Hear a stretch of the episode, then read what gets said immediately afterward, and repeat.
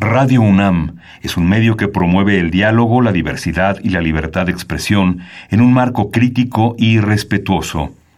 Los comentarios expresados a lo largo de su programación reflejan la opinión de quien los emite, mas no de la radiodifusora. Radio UNAM presenta Al compás de la letra. Al compás de la letra. Un programa conducido por María Ángeles Comezaña.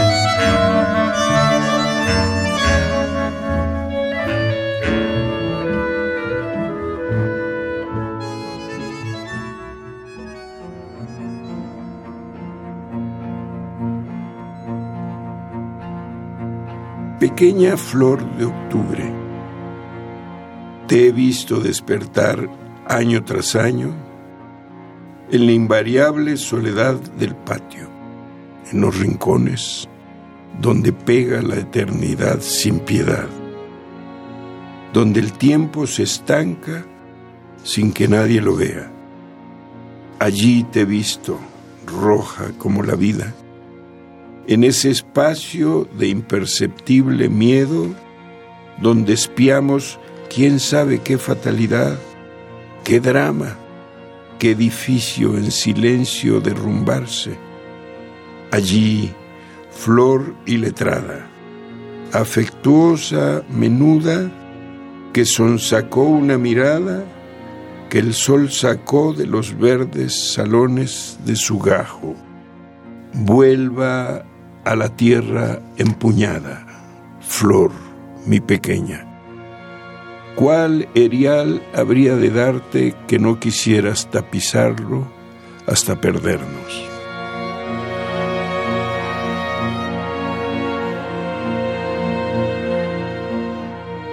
Muy buenas tardes, queridos amigos.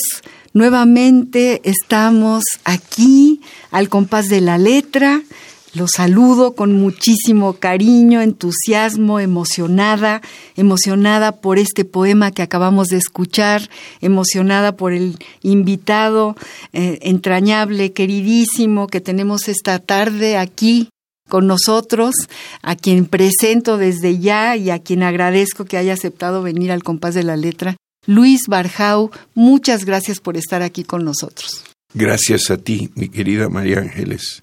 Como te dije, es un honor estar aquí en tu programa y poder leer mis, mis poemas. Bueno, el honor es todo mío y aquí podemos hacer un ping-pong de honores, pero es todo mío y es de Radio UNAM y es de todos los que estamos haciendo este programa, tenerte aquí, Luis, y además tenerte en esta maravilla que es tu creación poética. Eh, eh, queridos amigos, yo les digo rápidamente una pequeña semblanza de, Luis Barjau. Eh, Luis nace en Jalpa de Méndez, Tabasco, es narrador, es poeta, estudió antropología. Seguramente todos los, que están escuchando este programa saben muy bien de la obra, de la incursión a fondo de los libros y las investigaciones que ha hecho Luis Barjau, este este gran historiador, este gran etnólogo. Estudió estudios de posgrado en sociología en la Universidad degli Studi di Roma en Italia. Ha sido investigador, director de etnohistoria del Instituto Nacional de Antropología e Historia, asesor e investigador del Centro de Estudios de la Revolución Mexicana, autor de ensayos sobre México prehispánico, mitología, colaborador de un sinfín de publicaciones como el periódico El Financiero, El Reilete, Excelsior, La Semana de Bellas Artes, Punto de Partida, Revista de la Universidad de México, uno más uno, etcétera, etcétera, etcétera. Podemos pasarnos un buen rato hablando de esta trayectoria de, Luis Barjau como intelectual, como eh, escritor, investigador, eh, eh, hacedor de, teorías magníficas en torno a visiones distintas de la antropología como como este bellísimo libro que recientemente eh, conocemos y conocimos eh, sobre la Malinche. Y bueno, yo quiero decirles que he estado leyendo muchas cosas de Luis, a quien quiero mucho desde el 68, desde que estábamos en la Escuela Nacional de Antropología, o sea que ya es una larga amistad de más de 50 años, mi querido Luis. Así es, María Ángeles. Y, y bueno, eh, todos estamos verdaderamente honrados con esta trayectoria que tú has forjado a lo largo de, tu vida y por esta reivindicación a la Malinche, esta reivindicación al mundo antiguo de los mexicanos, eh, en torno incluso a la polémica de, de la petición de perdón. De, de, esta bellísima, gran palabra de que solamente pueden ejercer los grandes hombres y que bueno, seguramente se ha interpretado de maneras muy distintas porque no han sido muy grandes los hombres que interpretan de una manera distinta esta gran palabra. Hoy tenemos aquí a Luis Barjau para hablar de la poesía, de su poesía. Acabamos de escuchar un poema inédito y estamos frente a un libro inédito de poemas que se está cocinando ya en Tabasco, ¿verdad Luis? La Universidad Juárez Autónoma de Tabasco. Ahí lo están editando. Y este es un libro eh, de muchas épocas, es un libro que has estado escribiendo desde cuándo. Es, este es un libro que va con poemas que van del 1985 a 2005 y se llama El Hospiciano. El Hospiciano. El Hospiciano Qué, sí. qué- qué nombre tan seductor, mi querido Luis. En 1985 A tú tienes- 2005. y tienes tienes algún poema también sobre el terremoto No, del 85, ¿no? No. Yo ten- no, bueno, me, me equivoco, pero bueno, y todos estos años has estado guardando tu poemario. sí, Sí, los, poem- los poemarios en general se van acariciando pian pianito, ¿no? sí, no, no se me había ocurrido buscar editor para este y en un viaje que fui a dar una conferencia a Villahermosa para la Secretaría de Cultura de- del Estado de Tabasco, me preguntaron por su- mi labor de es- eh, escritor de poemas y les dije, le- les hablé de este libro y se entusiasmaron mucho y se los mandé para que lo publiquen. Yo tengo estos títulos, Historia para temblar, 19 de septiembre del 85, Sí. publicado por Elina, por eso Por evocaba aquel, sí. aquel temblor, no se me dio la, no lo conozco, pero sí, igual- pero pues, es un reportaje de tipo periodístico. tipo ¿no? periodístico, claro, no, tiene que ver. Bueno, no. es uno de sus títulos, tiene otros títulos sugerentes, Las inauditas aventuras del bebé Carandanga, publicado por Juan Pablo Editores. Ese es un, un libro que me gusta mucho porque es un, un superhéroe bebé. Qué maravilla. Entonces eh, el bebé hace unas locuras porque es un, un líder social también. Entonces hace una serie de reformas impresionantes sobre el mundo indígena, eh, eh, sobre, sobre todo sobre el mundo indígena, cómo organiza una rebelión indígena eh, con un grupo, una etnia de nombre inventado, y así se va desarrollando este gran personaje, que es el bebé Carandanga. Y el bebé Carandanga, nada más ese nombre ya. ya te invita a que Lo abras editó esa Juan puerta. Pablo Editores. sí, con Blanca Sánchez. nuestra querida Blanca Sánchez, le mandamos un abrazo desde aquí. Bueno, Luis tiene también novelas, El Ángel de Piedra, publicada por Joaquín Mortiz en 1994, Tequila, publicada por Cali Arena en 1997. Y sus poemarios, Cuaderno Originario, el primero, Luis, Sí, publicado por el Tucán de Virginia, Tucán por Víctor Mendiola, pues ya hace un buen, ¿no? En el 82 del siglo pasado. Sí, sí, Y aquí tengo yo algunos de los poemas bellísimos de, de este poemario. Y luego tienes eh, también otro libro de poesía, ¿no, Luis? Tantas veces enero. UNAM, publicado por la UNAM, ¿no? En 1993. Tantas veces enero. sí. Qué maravilla los títulos. Sí. Eh, Qué, mar- qué importantes son los, lo- estas ventanas, estas palabras que caen como invitación para abrir un poemario. Sí. Por una razón, ese título surgió por el hecho de que los fines de año a mí siempre me conmovieron profundamente y, y el principio del, del año también. Entonces, le cayó el, título así, tantas veces enero. Tantas veces enero, lleno de nostalgia, absolutamente, ¿no? Seguro. sí, no, y, tantos eneros de soledad y tantos eneros de, de, en fin, de repensar la vida de uno, ¿no? y además esta especie de publicidad eh, horrenda que, que, te impide sufrir y que lo único que quiere es que estés feliz, nada más por decreto publicitario, cosa que es terrible, nos hace aún más tristes los eneros. Y estar contentos por deber cristiano, como decía mi mamá. Qué maravilla. Eh, cuéntanos más de este poemario que, que, que se va a publicar. Bueno, este poemario, como viste, tiene un largo periodo de escritura de poemas y los he ido recopilando así del 85 al 2005. Eh, terminé de, escribirlo. Es una sección, tengo otros libros inéditos también. De poesía. Que no los he querido publicar. ¿Quién sabe por qué? Pero eh, eh, ahí están, tengo libretas sobre poemas. Y, debo confesar que yo escribí, yo no sé si sería, si sería poesía eso, pero desde muy joven, desde la adolescencia, escribí y escribí. Tengo cajas de inéditos de poemas que escribía. Yo escribía yo uno o dos poemas diarios. Imagínate, Luis. Sí.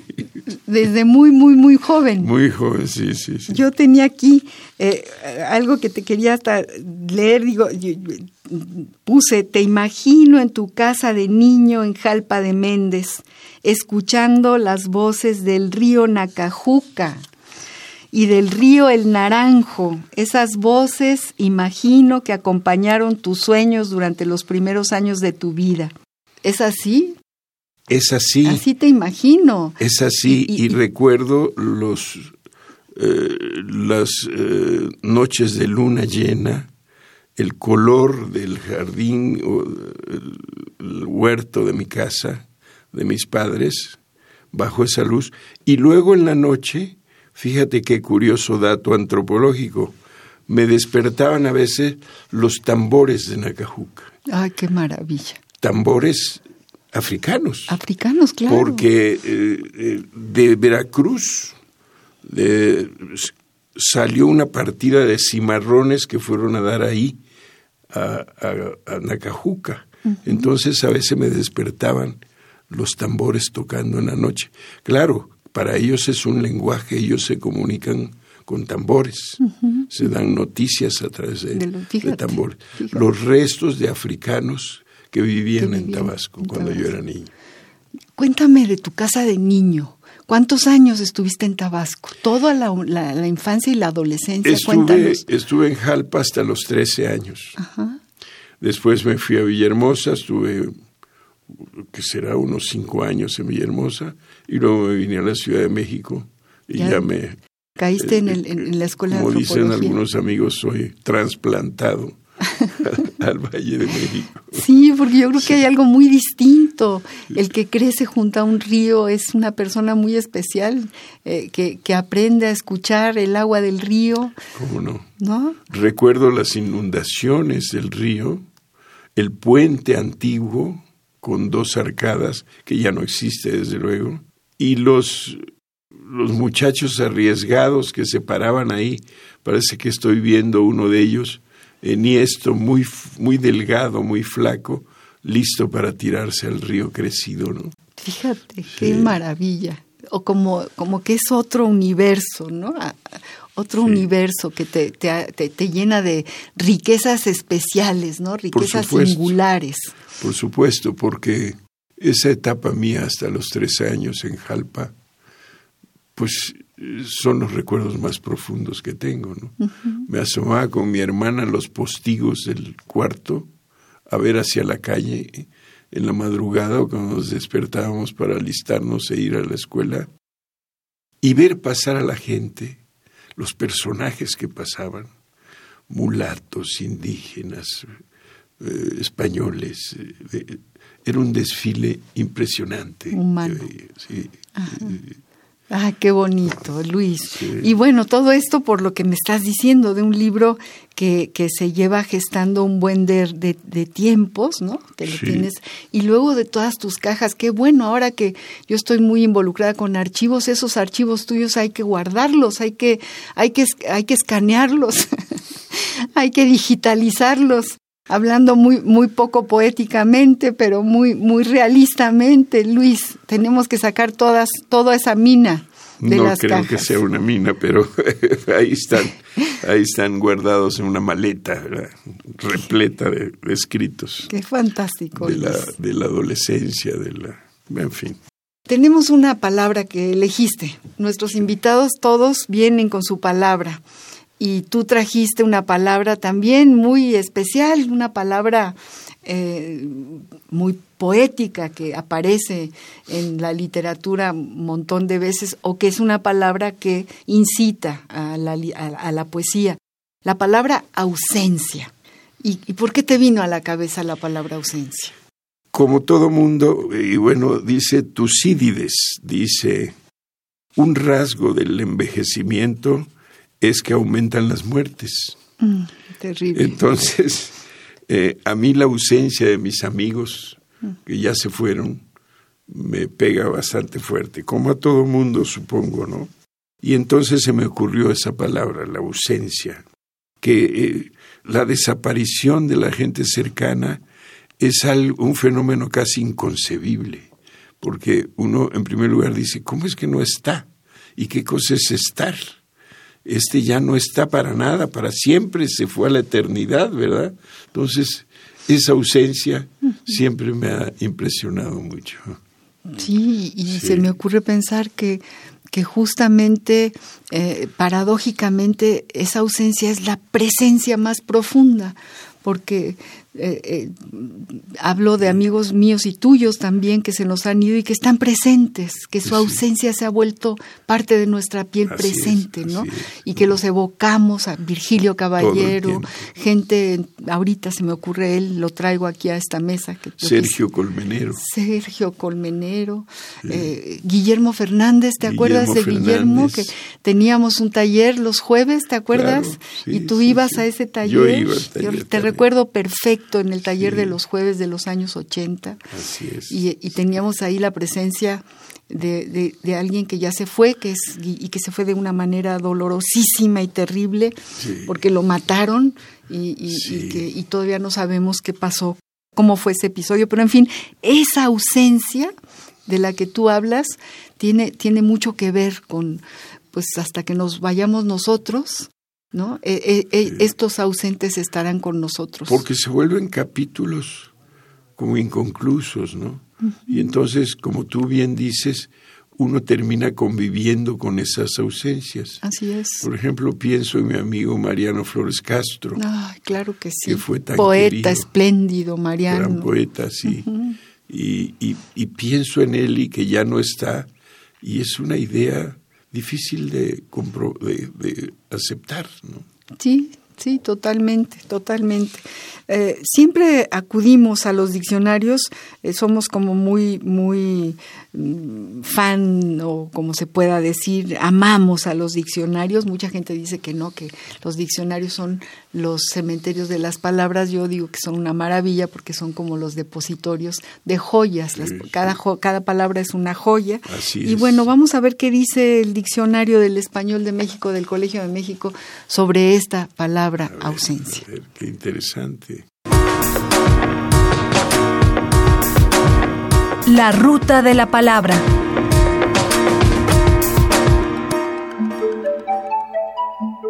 Ausencia. Sustantivo femenino. 1. Falta de alguien o de algo en el lugar en que debería o podría estar. Sufro mucho su ausencia, no te lo niego. Ha habido grandes cambios en tu ausencia. 2. En ausencia de, sin la presencia de, a falta de en ausencia de datos climatológicos específicos, en ausencia de los padres. 3. Brillar por su ausencia, coloquial. Ser notable la falta de alguien o de algo. Lázaro brilló por su ausencia en la reunión. 4. En medicina, pérdida momentánea de la memoria o de la conciencia.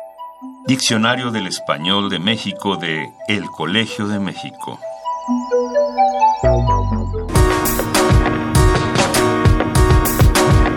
La ruta de la palabra. La tercera acepción me quedo con ella.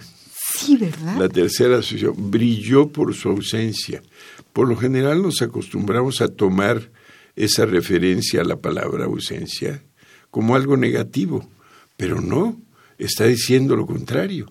Brilla por su ausencia, es brillante la persona por su ausencia. Tienes toda la razón. Nos quedamos con, con, e, con, esa, con esa frase, eh, otra vez paradójica. Brilla por su ausencia, está presente. ¿Y de qué manera? Por supuesto. ¿Y de qué manera? Queridos amigos, estamos hablando con Luis Barjao, es un honor y un gusto porque lo queremos muchísimo y porque para nosotros es realmente un privilegio que esté aquí con nosotros. Eh, decía hace un ratito que eh, me la pasé buscando, buscando cosas que ya conozco tuyas, Luis, de tus libros, de tus investigaciones. Me eché completita una entrevista que te hizo Eduardo Matos sobre la conquista y Hernán Cortés y Gonzalo Guerrero y, y me metí en todo lo que estás diciendo y en toda tu sabiduría. Casi me quería aprender de memoria, aprenderte, aprender todo lo que, lo que dices. Y resulta que, que yo quería ver, a ver, qué saco de poesía de todo esto, ¿no? Y, aquí tengo a Luis con su libro inédito de poemas, con su maleta llena de poesía y con todo lo que, lo que nos, nos tiene que, que seguir leyendo de este nuevo poemario. Luis, ¿qué nos quieres leer? Con mucho gusto. Ahora este poema que sí tiene título y que se llama Bajo luna llena. Va. Que se queden los vivos dirimiendo esa miel sistemática del mundo. Pero nos vamos. Otras ciegas nos llaman al olvido. Otras plantas del mar seducidas nos imantan. Que quede en los labios de los especuladores el honor, la valentía de vidrio enmascarada. Ya demasiado oro gasta la silla abandonada a las seis en la milpa entrañable. Un parloteo insumiso desgasta la memoria y lo querido se vuelve canción olvidadiza, mordedura imposible en el barandal del paisaje irisado de intrigas. Una risotada una francachela sin consistencia. Apenas se ve relumbrar el afán al borde del teatro entusiasmado. Apenas la canción achispada, la razón quebrantada. ¿Quién tuviera la pasión concentrada en el fragmentario corazón? ¿Quién los lagos serenos de la piel? A la mano que escapa.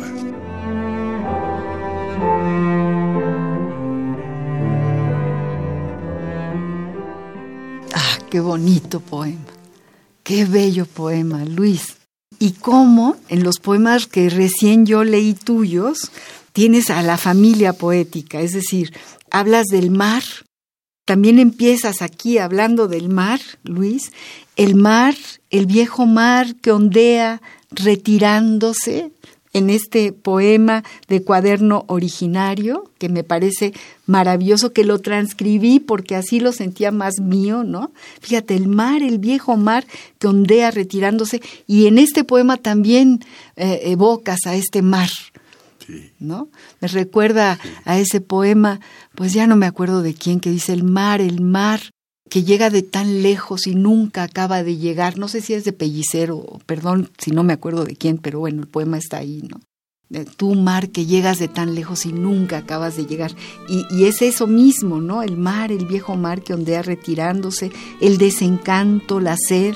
El mar, se retiran las cosas y con ellas los sucesos de amor se desvanecen como arrastran las telas vacías cuando un teatro se apaga. Fíjate cómo está, está es cercano, ¿no? Es como un nuevo hijo, un hermano que tiene las raíces pegadas, ¿no? el mismo acento. ¿Estás de acuerdo que algunos recuerdos son sellos? Claro que Por sí. ejemplo, cuando conocimos el mar, cuando fuimos al mar la primera vez, lo recordarás con toda claridad. Yo recuerdo cuando salimos al mar, la madrugada, nos levantamos muy temprano, toda la familia, y la madrugada me dio otro clima, otros olores, el olor del café, siempre es el mismo, ¿no? Sí, sí, sí. el olor del café, y luego una carreta donde fuimos tirada de mulos, donde fuimos a la playa El Limón, ¿Qué tal, en, Luis? en Tabasco. Ve nada más, es que imagínense una, Luis subido a una carreta tirada por mulos, con tu hermana, Con toda la familia. con toda la familia. Sí, sí. Sigue, y llegamos sigue. al mar y el impacto del mar me trastornó absolutamente. Y recuerdo nada más como, como pinturas, eh, atravesarse una prima lejana, eh, su perfil en primer plano y atrás el mar y ella cortada a la mitad por el horizonte del mar. Y esa es una imagen que no se me pudo borrar nunca de la cabeza. Es que eso, eso que dices un sello, que nos, además que nos, ahorita nos transmites, Luis. Es como una película, ¿no? Y además en ese lugar mágico que es Tabasco. Sí, que- sí, sí. que- que- Esto está en Paraíso, Tabasco. en Paraíso, Tabasco. Está cerca de Malinal, de, de- no, de Malinalco, no, de, de donde son tus tíos, de, De Comalcalco. de Comalcalco, perdón. Sí, está delante de Está delante de Comalcalco. Comalcalco, Sí. ¿verdad? Sí, es sí, un sí, sí. municipio que se llama Paraíso. no, no tengo idea cómo se llamó originalmente, quién sabe. Nunca lo investigué, pero actualmente se llama así. Y creo que es acertado el nombre. Sí, pues debe de ser. que es un de lugar encantador. Sí, Te quedaste impresionadísimo, Luis. muy impresionado, muy impresionado. ¿Desde cuándo empiezas a escribir? ¿Desde cuándo metes en una Uy, hojita a- algo que, que te, que te rompe el corazón? ¿no? Que la- te, ¿qué sería? como por ejemplo esta llegada al mar. Sería, no sé, como a los 14 años por ahí. Fíjate. No recuerdo bien. Y no tienes así ninguna memoria de en De la secundaria, en tus de cuadernos, de cómo a- a empezaste. escribir. No, ¿eh? ¿No? Fíjate. No, fíjate que no. Pero ahí están tus poemas de, de, de juventud. Sí, sí. Tú sigues, sigues este, haciendo poemas de tu juventud. Yo eso de, la, de las juventudes y las vejeces no encuentro ese li- esos límites, pero bueno, léenos otro poema, Luis. Con mucho y, gusto. y- y cuéntanoslo. Sí. Este tiene título también y se llama Presencia Distante. Ya viene hacia mí con sus pasos de seda. Al fin pasa y es tiempo que arrasa. Lugar que cuela solamente fantasías malignas, como sombras de un sueño. Huyen las bailarinas jardín azul donde se oyen, bajo la luna, frases perfectas. Ya viene, jaguar de seda. Pisado polvo, esta canción, descampado bajo la luna helada, que llama a gritos, que se muere de olvido y de pena.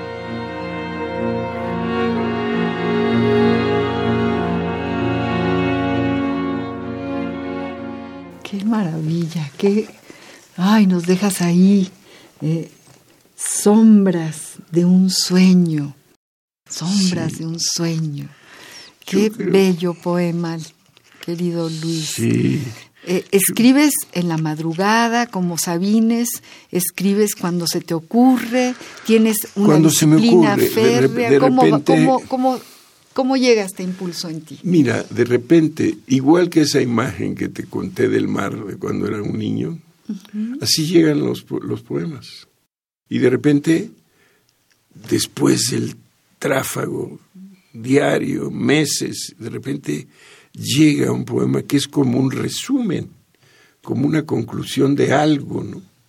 Y uno está obligado a escribirlo. No hay otra cosa que hacer más que Sí, es así, ese es un impulso que quién sabe de dónde viene y, y los trabajas mucho, te llegan de una sola vez, los dejas descansar.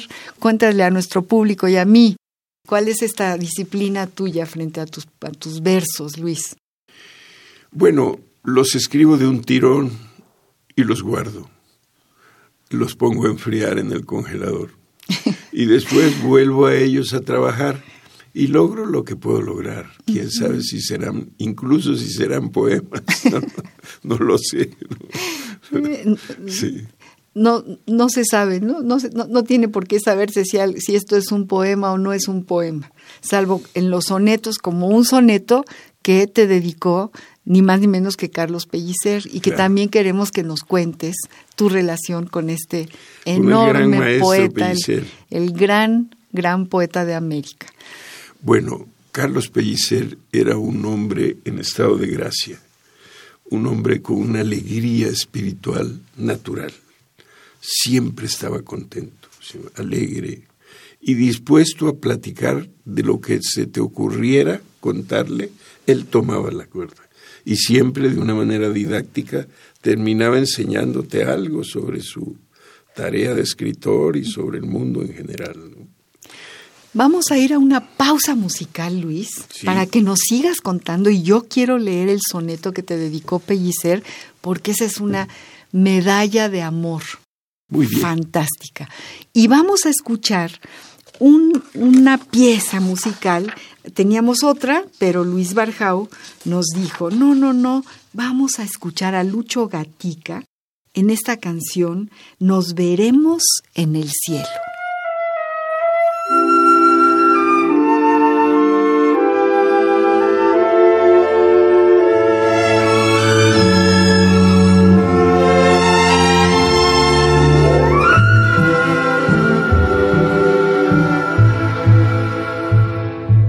Espérame en el cielo, corazón, si es que te vas primero. Espérame que pronto yo me iré allí donde tú estés. Espérame en el cielo, corazón, si es que te vas primero. Espérame en el cielo, corazón, para empezar de nuevo.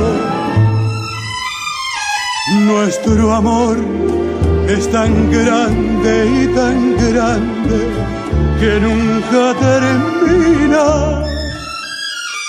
Y esta vida es tan corta y no basta para nuestro idilio. Por eso yo te pido, por favor, me esperes en el cielo y allí, entre nubes de algodón, haremos nuestro nido.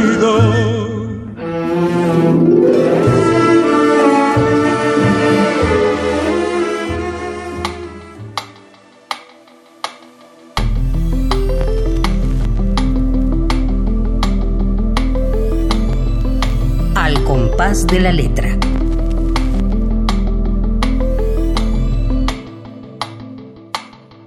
Bueno, después de, que lo esperamos en el cielo absoluta y totalmente a Lucho Gatica, qué poema de canción. Y tú decías hace un momento que también tiene que ver con tu familia y tiene que ver con la ausencia, con esta palabra que atraviesa el programa, Luis. Sí, desde luego. Y también dentro de las ausencias, el gran maestro Carlos Pellicer. Exacto, regresamos a Pellicer, regresamos a Pellicer. Me gustaría leer un poema que escribí eh, in memoriam de Carlos Pellicer. Fantástico. Que se llama Huitzitzilin, que quiere decir colibrí en náhuatl, ¿no? Espero que el colibrí de Huitzilac, turgente y fúlgido, termine por posarse en el vaso de vidrio con flores de plástico, envase artificial de su alimento. Se afierre a su artificio, dejando de volar, lo cual nunca se ha visto, y muellemente sorba y deguste por fin en paz su miel. Si esto ocurriera, escribiría la fórmula. Cuando se acaba la natural dificultad, la aptitud cesa.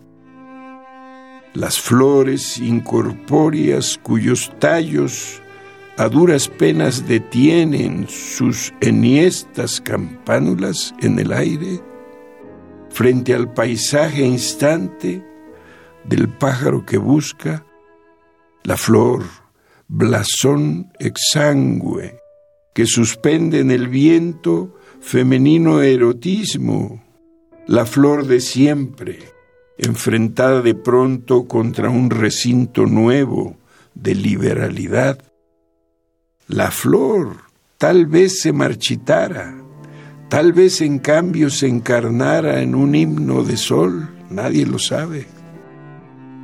El colibrí de Huitzilac, tornasol diminuto, la chupita de Jalpa, memorable y laqueado chupamirto, esta vez chupa el plástico. Pero también el otro, el verde más robusto de cola blanca. Uno de estos fue a dar al patio techado con acrílico. Fue y vino por la cúpula. Cielo de transparente pesadilla, no podía salir. En una de sus idas y venidas quedó perplejo, estático, frente a la negra astucia de Nix, la gata negra. apenas tres centímetros escasos y un desconocido mundo se fascinó brillando en los felinos ojos amarillos. Pero tuvo una segunda vez el embelezo y Nix partió con su presa entre las fauces, fugacidad de sangre, verde, negra, que estremeció a mi familia y un halo de injusticia pobló el mundo. El colibrí que no merece nadie, ni la rosa ni el sol, todo desaparece entre la noche negra. ¡Uy, qué poema escribiste, Luis! ¡Qué tragedia! Lo bello duele. Sí. ¿Cómo duele? ¡Qué barbaridad! ¡Qué encuentro! qué catástrofe. Una tragedia, ¿verdad? Hecha poema, claro, claro, ¿no? Eh, un, un, himno de sol, dices, ¿no? Y un halo de injusticia. Bueno, qué poema, qué poema, Luis. Y se lo dedicas a Carlos a Carlos Pellicer. Yo leo este soneto que Carlos Pellicer le dedica a Luis Barjau y que titula así, a Luis Barjau. Dice, mira Luis, no es por nada, pero hay días que me quedo mirando cualquier cosa y me pregunto si la mariposa viene o va o si soy yo el de sus guías. Entre conformidad y rebeldías, el árbol soportó la dolorosa tarea de crecer y cuidadosamente bajo la lluvia ve sus crías. Hay un fruto. Es un pájaro. Prefiero escucharlo en la tarde cuando muero de todas las maneras que es posible. Y aquí me tienes, sin decir palabra, por miedo de encenderme combustible y cuidar que una puerta no se abra. ¿Qué tal que te, que te dedica este soneto? Un soneto. Cuéntanos de tu relación con Pellicer. ¿Cómo fue? ¿Cuándo lo conociste? Bueno, Cuéntanos, lo conocí Luis. cuando vine a la Ciudad de México, curiosamente, aunque Pellicer era, Era tu tabasqueño paisano, también. claro. Era mi paisano. Entonces, por contactos familiares, lo fui a saludar y a llevarle algún regalo que mandaron mis parientes de Tabasco.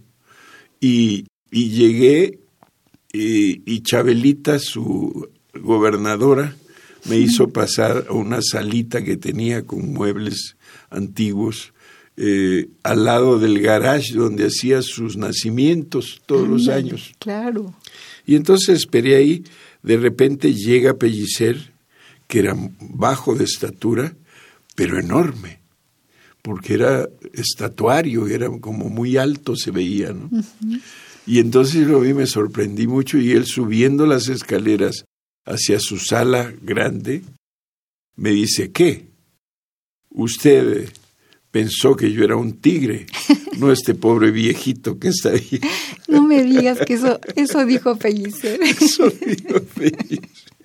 Qué maravilla. Era muy simpático. Sí, De ¿verdad? una gran simpatía el maestro Pellicer. Y a partir de eso hicimos un gran, una gran amistad, muy larga amistad. Eh, yo y otro tabasqueño, que era José Carlos Becerra, Claro, claro. eh, con el cual tuve una relación, antirrelación, se puede decir. Pellicer me insistía mucho que nos encontráramos, José Carlos y yo. Yo era menor de edad que José Carlos, Claro, era un claro. poco más mayor que yo. Y nunca nos encontramos. Entonces Pellicer dio una argucia muy chistosa y muy bonita, que es que nos mandó a ambos en un viaje a Tabasco, pero a cada uno por su lado, al museo que él fundó de arqueología en Villahermosa. Claro. Y entonces, como no había más visitantes que José Carlos y yo, ahí nos encontramos bajando de unas ¡Qué escaleras historia, y Luis! ya nos conocimos. ¿Qué tal? Sí. ¿Qué tal? Y en de el ahí para Museo Real, Olmeca, sí. de ahí ya fuiste amigo de, de Pues no. José Carlos, ¿no? No, porque inmediatamente José Carlos se, se, fue, fue A, a Grecia, creo, a- ¿no? se fue primero a Inglaterra Ajá, y en Inglaterra eh, tenía la beca Guggenheim. yo sé, En Inglaterra se compró un bocho, así es. un Volkswagen, y no sabía manejar, nunca había manejado. Y entonces se fue manejando hasta Italia para embarcarse e ir a Grecia, que era su sueño. Así es, así es. Y en Brindisi, en una curva muy difícil, se volteó y, Se- se, y se cayó en un barranco y se mató. Sí, sí, sí. A los 33 años. Sí, qué cosa tremenda. Eh, Pellicer lloró profundamente, lloró muchísimo con la muerte de José Carlos, lo adoraba, lo quería muchísimo a José Carlos. Y este Hugo Gutiérrez Vega era cónsul Hugo Gutiérrez y, Vega y era creo que cónsul. tuvo que, que levantarlo, estar ahí eh, y también, bueno, tristísimo por la muerte de este gran poeta, caray, gran poeta tabasqueño. ¿De dónde? ¿De qué, de qué lugar de, De Tabasco? De- él era de Villahermosa. De Villahermosa, sí. Villahermosa. Conocía yo a su familia, mi padre era amigo de su padre, en fin, había cierta relación familiar, pero nu- nunca, nunca hablamos, se puede decir, nos saludamos en el museo. En ese museo, pero bueno, ya ese, ese encuentro eh, or- orquestado por don Carlos Pellicer, Sí, imagínate. Y entonces Pellicer era un hombre alegre, feliz, maravilloso. Feliz, feliz, todo el tiempo feliz. Sí, sí. Alegría. Ay, qué, mara, qué, qué maravilla. Qué- su sobrino Carlos Pellicer alguna vez también nos ha hablado de, de la maravilla de, de Carlos Ah, bueno, Pellicer, poeta del, del gran poeta de América. Y una tarde lo eh, acosé al maestro diciéndole, bueno maestro, cuénteme de su juventud, cómo fueron sus amores. ¿Quién fue?". Y entonces saca una fotografía donde está con una muchacha, pero eran los veintes. Ella está vestida como la época de Charleston, Sí. con un collar, un gorrito, eh, y él de carrete, ¿no? Y están en la Plaza Río de Janeiro, Ajá. divididos por un árbol. Ajá. Y entonces me enseña la foto y vo- voltea la foto y atrás decía, ella y yo, 1929, Dios mío. Qué cosa, Luis, todo esto lo has escrito, lo tienes que, bueno, ya, ya lo tenemos aquí en, en, este, en esta mina de Radio UNAM que nos ha dado el privilegio de tener este espacio para la poesía y para sus creadores. ¿Qué historias me cuentas, Dios mío? Ya son mías esas historias, mi querido Luis. Del gran Pellicer. Eh, y yo me mudé en 68 al edificio de las brujas de la Plaza Río de Janeiro, por instancia del maestro Paler que decía, va a ser necesario que algunos de ustedes se salgan de la ciudad porque va a haber una cacería de brujas y nosotros muertos de miedo.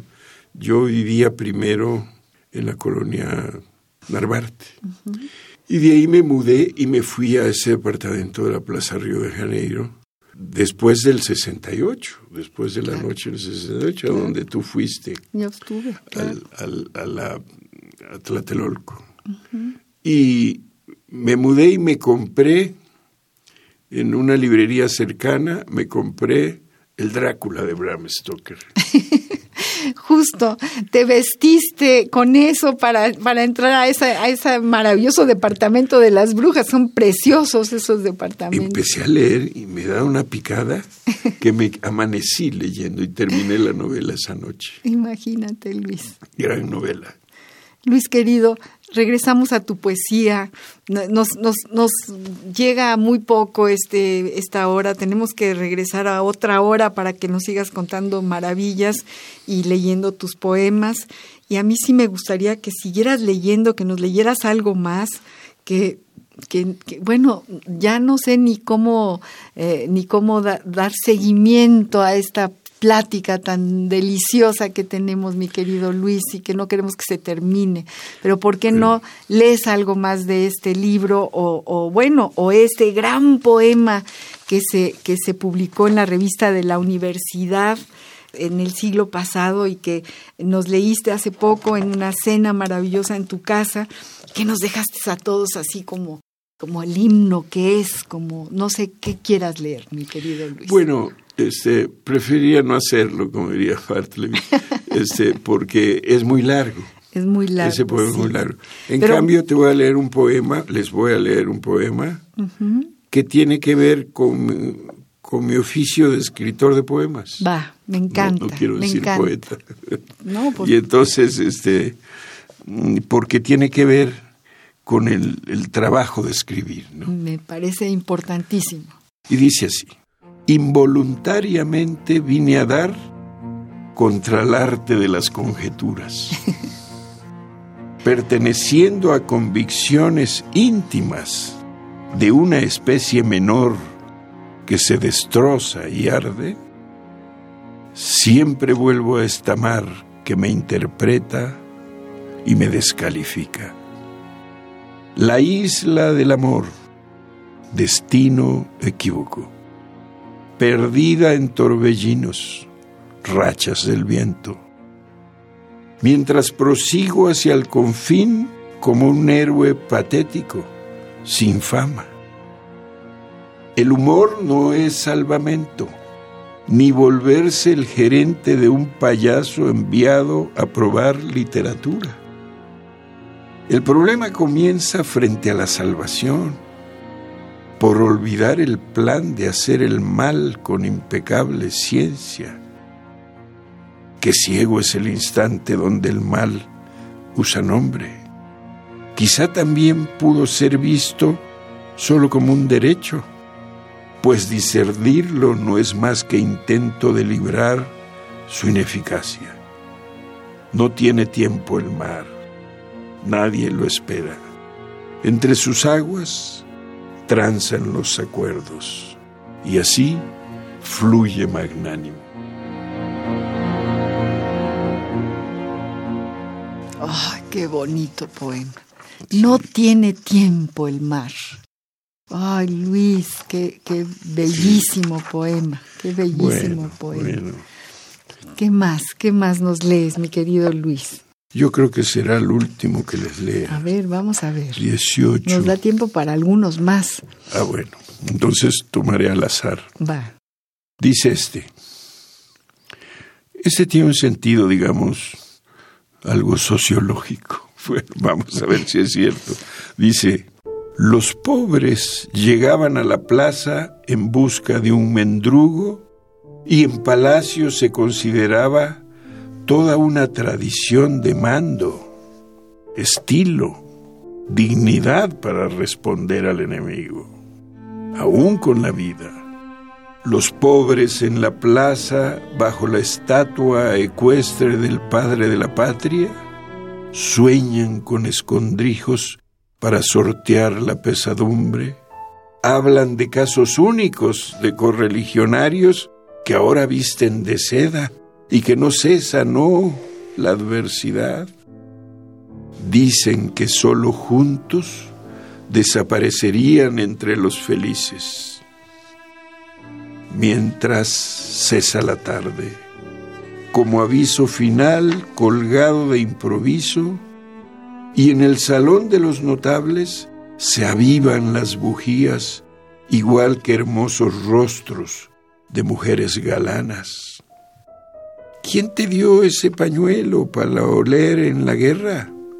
ha dicho la celosa clandestina, mientras que el caballero notó su inexperiencia, que hay una forma digna de reflejarse en los ojos, que él, aunque muriera, persistiría cruzando sus amores como al tono mayor de un aria viva, mientras los pobres regresan con un pan bajo el brazo obtenido a manos miserables de una ventana abierta.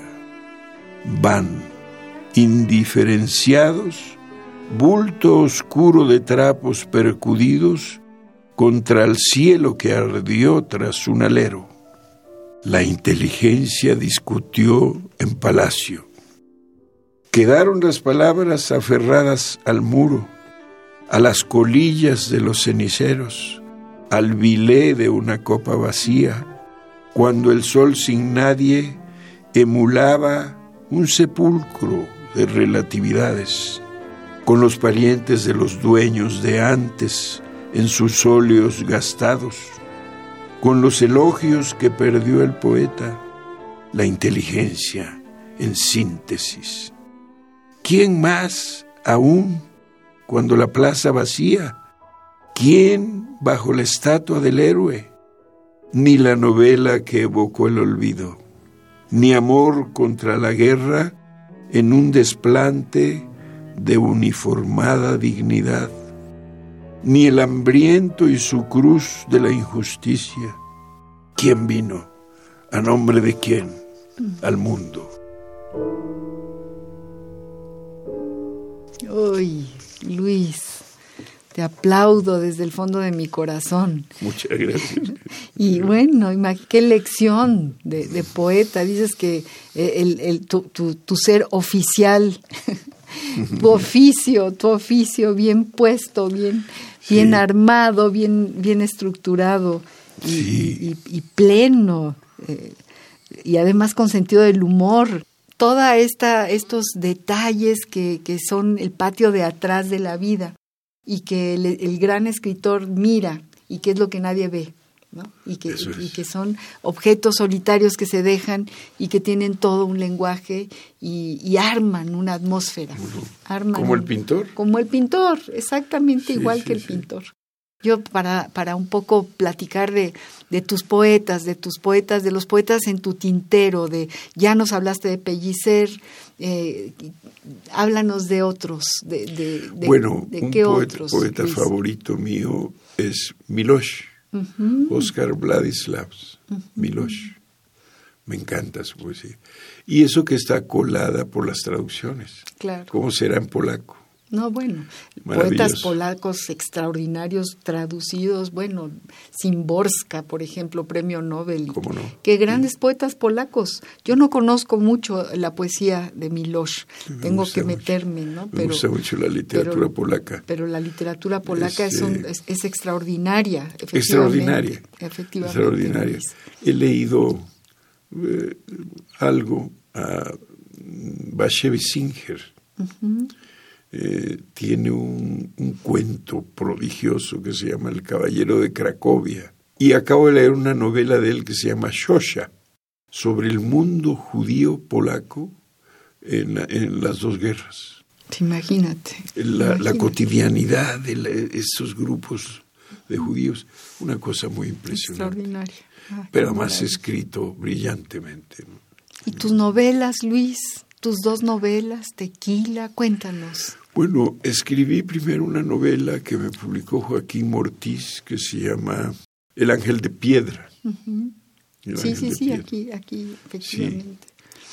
Y, en fin, luego escribí una novela que se llama Tequila, que es eh, una novela muy anudada. Eh, si yo pudiera desatarla, sería una buena novela. Qué bonito. Ya con eso la desataste, mi querido Luis.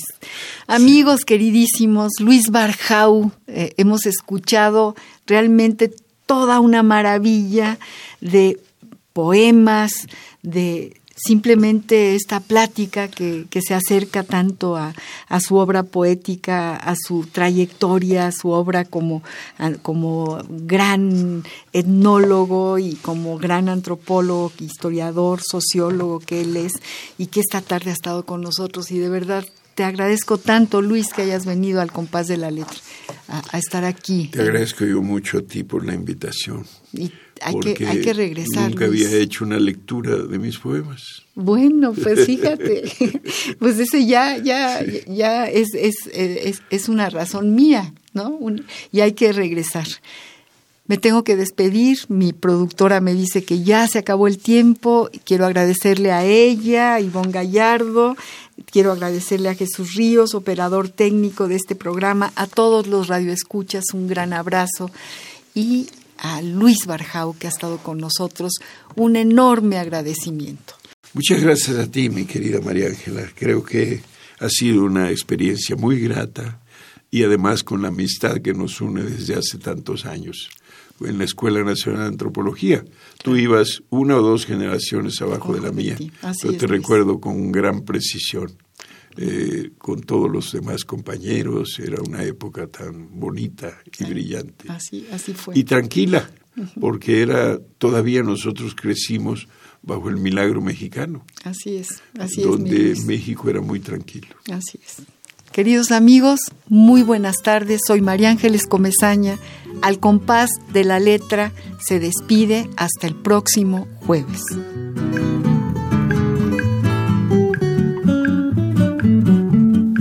Ausencia quiere decir olvido, decir tinieblas, decir jamás.